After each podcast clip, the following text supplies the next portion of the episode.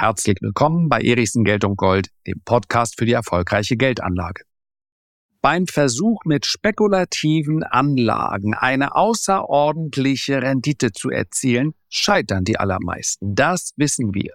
Warum ich diese Disziplin aber nicht nur für spannend, sondern auch für sinnvoll halte, das möchte ich in der heutigen Podcast-Folge gerne erläutern und werde auch darauf eingehen, wo die Risiken liegen, wie man das Beste angeht und selbstverständlich auch, wie ich das persönlich umsetze. Legen wir los. So, ich habe es in der Vergangenheit schon hin und wieder erläutert. In der Regel nehme ich so eine Podcast-Folge auf und im Anschluss überlege ich mir dann, welcher Titel, Achtung, große Enthüllungsstory 2023, geeignet sein könnte, damit möglichst viele Menschen sich diese Podcast-Folge anhören. Ja, man könnte das als emotionales Clickbaiting bezeichnen. Am Ende des Tages ist für mich nicht so wichtig, ob fünf 5000 oder 50.000 sich die Podcast-Folge anhören. Aber natürlich freue ich mich über die Aufmerksamkeit. So, jetzt ist es mal raus. Das ist also quasi der Blick in meinen psychologischen Abgrund. Warum diese Erwähnung heute? Weil ich eine Triggerwarnung an den Anfang dieser Podcast-Folge stellen möchte. Wann immer wir nämlich über außerordentliche Renditen sprechen, fühlen sich oft die angesprochen, die vielleicht gar nicht geeignet sind, um so eine Spekulation umzusetzen. Die Broker in der EU müssen veröffentlichen, wie hoch der prozentuale Anteil derer ist, die mit den Geschäften auf der Plattform Geld verlieren und dementsprechend Geld gewinnen. Und wir wissen, der Anteil derer, die mit Spekulation, insbesondere wenn wir über CFDs oder Derivate sprechen, die mit solchen kurzfristigen Spekulationen Geld verlieren, der Anteil liegt bei 70 bis 80 Prozent. Nun könnte man äh, entschuldigend aus Sicht der Broker sagen, die, die bieten eine Dienstleistung an und äh, ist ja völlig freiwillig, das dort zu machen. Das ist auch korrekt. Und immerhin sprechen wir dann auch über 20 bis 30 Prozent der Anleger, die damit Geld verdienen. Die 70 oder 80 Prozent sind aber nicht von der Hand zu weisen. Und es gibt selbstverständlich viele Gründe dafür, dass es so vielen eben nicht gelingt, mit Spekulationen Geld zu verdienen. Das liegt oft daran, dass sie sich sehr zyklisch verhalten, also Aktien zu spät kaufen, die in der Vergangenheit gut gelaufen sind. Das liegt aber, wenn man es auf zwei Punkte runterbrechen möchte, oft daran, dass Verluste nicht begrenzt werden. Das ist der Fehler Nummer eins. Bei einer Spekulation brauche ich ein Exit-Szenario. Das kann im Übrigen auch in Höhe des Totalverlustes, also wenn ich eine Aktie kaufe bei 10 Dollar, dann kann mein Stop bei Null liegen. Das heißt, dass ich den Totalverlust einkalkuliere. Nur meine Positionsgröße muss natürlich dementsprechend sein. Wenn ich mit 20 Prozent meines Depots in dieser Aktie drin war, dann sind 20 Prozent weg. Das ist immer zu viel bei jeder Spekulation. Wenn ich hingegen dafür sorge, dass die Positionsgröße am Ende des Tages dazu führt, dass ich mit dieser einen Spekulation ein Prozent meines Portfoliowertes verloren habe, dann klingt das schon vernünftiger. Ein zweites Problem, welches besteht, ist, dass sehr erfolgreiche Spekulationen, die sich oft dann über Jahre hinweg erstrecken, dass die nicht durchgehalten werden. Und das ist in der Praxis mindestens ebenso häufig der Fall. Und ich weiß, wovon ich spreche. Ich habe damals, das müsste 2012 oder 2013 gewesen sein, in Bitcoin investiert, weil ich dieses Konzept gelesen habe, ganz offen. Ich bin da nicht tagelang eingestiegen, sondern ich habe es an einem Nachmittag mir gelesen und sagte, Knappheit in diesem Umfeld muss doch irgendwann, das war damals meine Annahme, irgendwann zu einer Blase führen. Die einzige Aufgabe, die hier also besteht, ist, Bitcoin darf nicht untergehen, der Gedanke muss sich weiter durchsetzen. Und weil ich davon ausging, dass mehr Leute genau das erkennen, ein knappes Gut, welches unter keinen Umständen in seiner Menge sich ausweiten kann, ist doch geradezu ideal für eine Spekulation. Und so kam es auch. Dennoch habe ich zu früh verkauft. Ja, weil 100 Prozent in kürzester Zeit, das ist natürlich verlockend. Wer will schon wieder abgeben, was er einmal gewonnen hat. So, deswegen habe ich Bitcoins gekauft und sie haben sich im Wert vervielfacht. Und das Einzige, was ich jetzt gemacht habe, und darum geht es, ich habe meinen Einsatz weitestgehend rausgenommen. Das bedeutet, egal was mit den Bitcoins jetzt passiert, Mir kann unter dem Strich nichts mehr passieren. Also, mir ist das Gefühl durchaus nicht fremd. Das vorweg weil es wichtig ist, dass ich eine Spekulation, so wie, sie ich, wie ich sie jetzt beschreibe und wie ich sie für mich als vernünftig erachte, weil ich dennoch möchte, dass man es richtig einordnet. Zum einen als eine Disziplin, bei denen viele nicht lang genug durchhalten und zum anderen als eine Disziplin, die natürlich am Ende des Tages auch dazu führen kann, dass ich weniger habe als vorher. Wer mit einer Spekulation sich in eine Situation begibt, bei der er Haus und Hof verlieren kann, der macht alles falsch. Wer sich in eine Situation begibt, in dem er seine Altersvorsorge gefährdet, der macht alles falsch.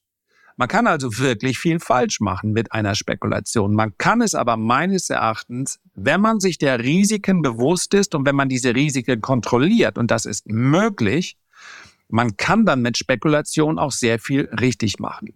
Und ich möchte anhand einfacher Rechenbeispiele zeigen, wie man das Ganze meines Erachtens bestenfalls umsetzt. Mit welchen Basiswerten ist dann nochmal eine andere Geschichte. Das heißt, diese Renditen, über die ich gleich spreche, die sind natürlich nicht in Stein gemeißelt, weil kein Mensch weiß, ob vergangene Entwicklungen sich in der Zukunft fortsetzen. Aber ich glaube, anhand dieser Rechenbeispiele wird klar, wie man sich diesem Thema überhaupt nähern sollte, wenn man es denn möchte. Und wer jetzt nach fünf Minuten und 55 Sekunden sagt, das ist auf keinen Fall etwas für mich. Ich weiß schon, ich habe es schon erlebt in der Vergangenheit. Ich bin dann da drin und dann mache ich schnell 30 Prozent und dann muss ich sowieso die Gewinne mitnehmen und außerdem meine Frau oder mein Mann die werden sauer, wenn ich das dann einfach nicht machen. Dann hören wir uns beim nächsten Mal wieder. Das ist nicht für jeden was, allein schon aus emotionalen Gründen. Aufgelaufene Gewinne können durchaus zu Kopfschmerzen oder zu, äh, ja, zu kurzen Nächten führen, weil man einfach die Sorge hat, wieder etwas zu verlieren. Und dann ist es nichts. So, genügend der Disclaimer. Ein einfaches Rechenbeispiel. Wer Lust hat, kann das natürlich am Taschenrechner nachvollziehen. Wir gehen also mal von einem Betrag X aus. Den benennen wir beziehungsweise den legen wir fest auf 10.000 Euro. Und jetzt nehmen wir den langfristigen Investor. Und wir nehmen einen langfristigen faulen Investor, der aber nicht viel verkehrt gemacht hat in den letzten zehn Jahren. Der kauft einfach nur, beziehungsweise hat gekauft, einen ETF auf den MSCI World. Das war ein gutes Geschäft. Für Euro-Anleger umso mehr, aber weil ich jetzt mal Währungsgewinne daraus rechne, ja, in dem MSCI World ist ein Anteil aktuell von etwa 65 Prozent nordamerikanischen Aktien. Das heißt also, wenn der Euro zum US-Dollar unter dem Strich fällt, und das ist er in diesem Zeitraum, dann trägt das positiv zur Rendite bei. Wenn man das rausrechnet, dann sind wir in etwa bei einer durchschnittlichen Rendite von 9 Prozent. Und das führt dazu, dass aus 10.000 Euro nach zehn Jahren 23.673 Euro werden, also mehr als eine Kapitalverdopplung. Und jetzt nehmen wir einfach mal an, dieser Anleger wäre gleichzeitig auch offen gewesen für Spekulation, weil nach alter Schweizer Regel nicht mehr als 10 Prozent des Kapitals in spekulative Anlagen investiert sein sollte. An dieser Stelle einmalig der Hinweis, das ist eine Größenordnung, die ich für vernünftig halte. Wenn sich der ein oder andere für einen niedrigeren oder höheren Anteil entscheidet, dann muss er dementsprechend seine Rechenbeispiele anpassen, dann wird's volatiler. Wir bleiben also bei der Schweizer 90-10-Regel und sagen, er hätte 10% in Bitcoin investiert. Und jetzt wird's unrealistisch. Bitcoin hat auf Sicht der letzten zehn Jahre eine durchschnittliche Rendite von 230 Prozent hingelegt. Keine Sorge, wir kommen gleich zurück in die Realität. Aus 1000 Euro, ja, wenn wir die 10.000 Euro Ausgangskapital nehmen und wir sagen, die spekulative Komponente wären 1000 Euro, hätten wir also vor zehn Jahren 1000 Euro in Bitcoin investiert, die anderen 9000 Euro in den MSCI World aus 1000 Euro werden bei einer jährlichen durchschnittlichen Rendite von 230 Prozent, Achtung festhalten, 153 Millionen 157.000 und 898 Euro. Wenn wir jetzt einfach mal annehmen, dass die nächsten zehn Jahre in Bitcoin nicht so aussehen wie die vergangenen zehn Jahre und wir diskontieren diese 230 Prozent dramatisch und nehmen vielleicht eher mal eine Rendite an statt 230 Prozent von durchschnittlich 23 Prozent dann wären aus den 1000 Euro nach zehn Jahren 7925 Euro gewesen. Rechnen wir also zusammen. 9000 Euro werden, ja, die 90 Prozent in den MSCI World angelegt und ergeben 9 Prozent. Kommt 21.306 Euro raus.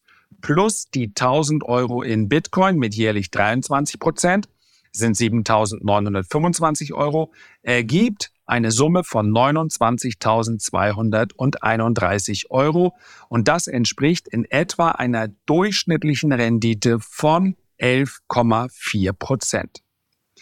Das heißt, für diese Differenz zwischen 23.673 Euro und 29.231 Euro brauchte es nur in Anführungszeichen eine Erhöhung der Rendite von 2,4 Prozent.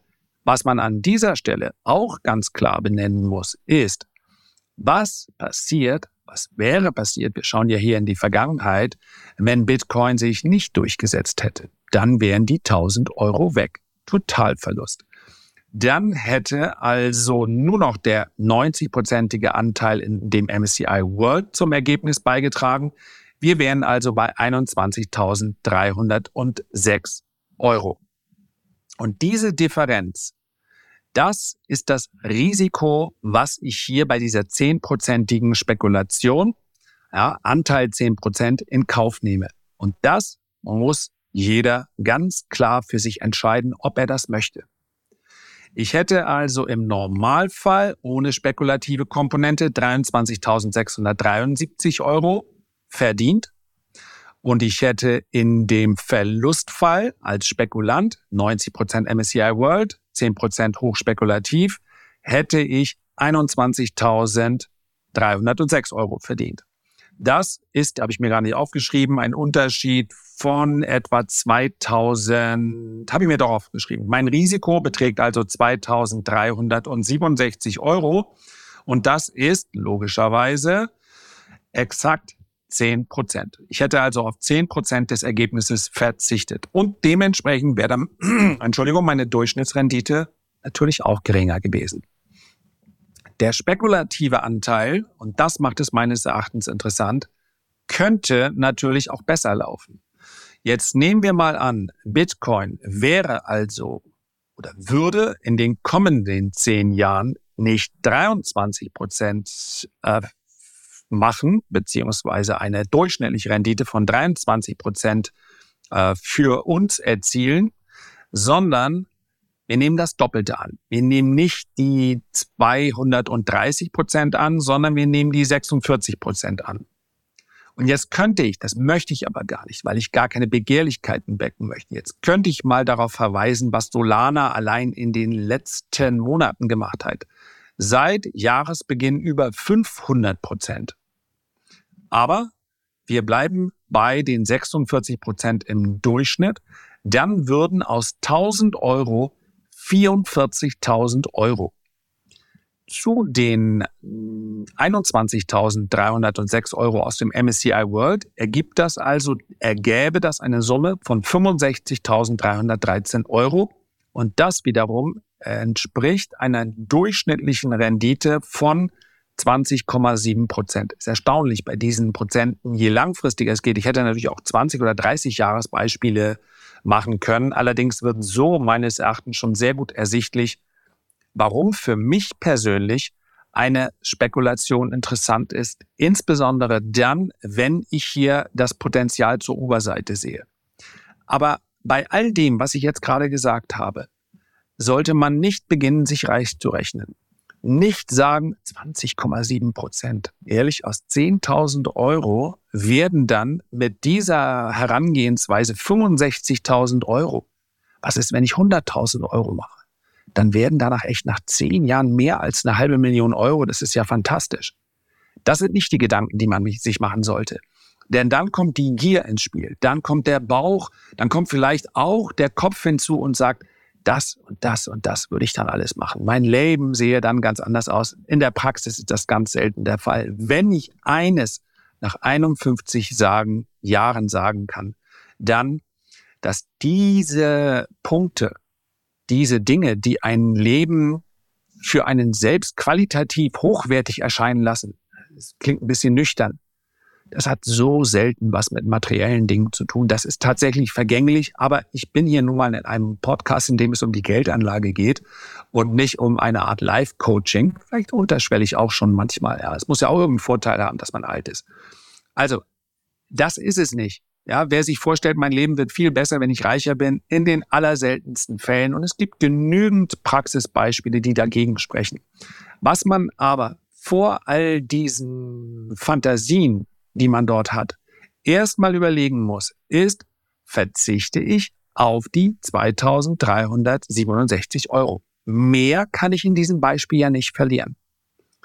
Und deswegen ist meines Erachtens insbesondere dort eine Spekulation interessant, wo es um ein asymmetrisches Chance-Risiko-Verhältnis geht.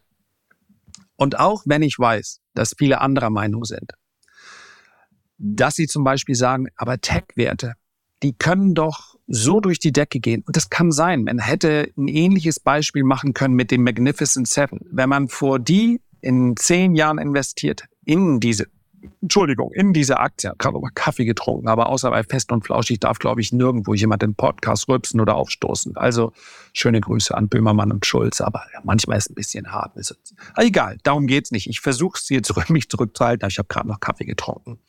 Also, das ist das Erste, was man im Kopf behalten muss und was man für sich entscheiden muss. Verzichte ich da drauf? Und wenn ja, dann, ich habe den Gedanken wieder, asymmetrische Wetten. Und ja, wer die nächsten Magnificent Seven hat, im Kopf hat, im Depot hat, der wird damit sicherlich auch eine außerordentliche Rendite erzielen. Und wie gesagt, wir nehmen ja nicht die 230 Prozent jährlich an, sondern 23 oder 46 Prozent. Aber auf dem Weg dahin muss man dann natürlich auch halten. Man muss wirklich die Gewinner kennen. Und für mich ist momentan immer noch der Kryptosektor, wenn ich es mal offen lassen darf, ich habe es ziemlich transparent gemacht, und ich weiß auch nicht, ob das meine Positionierung in zehn Jahren sein wird. Aber für den Moment bin ich eben im langfristigen Portfolio hälftig in Bitcoin und in Ethereum investiert. Ich habe darüber hinaus aktuell auch noch, ist ja kein Geheimnis, Solana, habe ich allerdings Teilverkäufe vorgenommen, weil das eben eine aktive Position ist, keine langfristige äh, Spekulation, möchte aber einen Teil davon behalten. Ähm, ich habe auch noch ein bisschen Ripple. Für mich sind die Kryptos nach wie vor die Anlagen mit dem besten asymmetrischen Chance-Risiko-Verhältnis. Und asymmetrisch klingt super, heißt aber eben auch, die Downside ist null, alles weg. Das sollte man einkalkulieren. Wenn man da ganz lange drüber nachdenkt, was passiert wenn all diese Spekulationen echt wertlos verfallen? Das ist eigentlich der Ausgangspunkt. So ein bisschen wie bei den Marines, ja. Einmal von Grund auf gebrochen. Ich habe hier alles falsch gemacht. Es ist weg. Damit muss man sich mental auseinandersetzen. Und wenn man da dann durchgeht und sagt, ja, so what? Darauf kann ich verzichten. Nichts wird sich verändern, wenn das Geld weg ist. Wenn man das wirklich kann und dann ganz ehrlich zu sich ist, dann erst ist man in der Verfassung, dass man auch mit gutem Gewissen und dann auch mit der nötigen Ausdauer vielleicht eine Spekulation durchhalten kann. Ich hoffe, dass die zahlreichen Risikodisclaimer angekommen sind. Das ist aber der Grund dafür, dass ich mich entscheide, Spekulation umzusetzen, auch im Kryptosektor. Das ist nochmal zu unterscheiden von meiner aktiven Anlage. Dort kann ich nicht die gleiche Renditeerwartung an den Tag legen. Für mich sind aber Kryptos nach wie vor eine interessantere Wette, als beispielsweise zu sagen, ich kenne heute die zehn Aktien, die in den nächsten zehn Jahren den Markt outperformen. Das ist für mich deutlich schwieriger, weil meines Erachtens viel mehr Variablen einberechnet werden, viel mehr Faktoren, viel mehr Entwicklungen, die ich heute einfach nicht kenne oder die ich nicht beurteilen kann. Und es bleibt dann unter dem Strich auf der einen Seite für mich das Risiko der, wenn ich jetzt ETF-Anleger wäre, ja, ihr wisst, dass ich überwiegend in meinem langfristigen Portfolio auch auf Einzelaktien setze. Das Risiko zur Unterseite sind die 2367 Euro. Das sind genau die 10 Prozent, die mir dann verloren gehen. Und die Chance bei dem Beispiel der 46 Prozent sind 41.460 Euro, die ich zusätzlich verdiene. Und das ist für mich ein angemessenes Chance-Risiko-Verhältnis. Deswegen setze ich diese Spekulation um, um. Ich hoffe, om ist eigentlich auch ein sehr gutes Motto, ein sehr gutes Stichwort für spekulative Anlagen langfristiger Natur. Um, ja, einfach durchstehen, weil auch der Kryptosektor, für so vielversprechend ich ihn auch halte, und ich glaube, bis zum Jahr ah, der Zyklus müsste etwa bis ins Jahr 2026 anhalten. So genau kann man das nicht sagen. Aber diese Kryptozyklen sind natürlich auch hochvolatil. Auf die nächste Phase des Anstiegs, die ich erwarte, Klammer auf, es kann immer anders kommen, Klammer zu, folgt dann wieder auch eine Phase, in der dann viele Kryptos um 50, 60, 70 Prozent korrigieren. Es wird erwartet, das ist eine Spekulation für sich, dass in Zukunft die Volatilität abnimmt. Sinkende Volatilität heißt aber auch oft, dass die Rendite nicht mehr die gleiche ist. Aber ich denke, es ist klar geworden, worum es mir geht. Und wenn man jetzt nach dieser Podcast-Folge für sich sagt, okay, ich setze mich mal hin, ich überlege mal, kann ich das überhaupt ertragen? Ist das was? Oder hätte ich wahrscheinlich bei den ersten 30 Prozent dann schon Gewinne mitgenommen? Das ist genau der Prozess, den ich heute anstoßen wollte, nicht mehr und nicht weniger. Herzlichen Dank für deine Aufmerksamkeit. Ich freue mich, wenn dir die heutige Folge gefallen hat. Wenn du Lust hast, dann hinterlass doch gerne einen Kommentar oder ein Feedback. Abonniere vielleicht den Podcast, wenn er dir gefällt. Und am besten hören wir uns aber beim nächsten Mal gesund und munter wieder. Bis dahin alles Gute, dein Lars.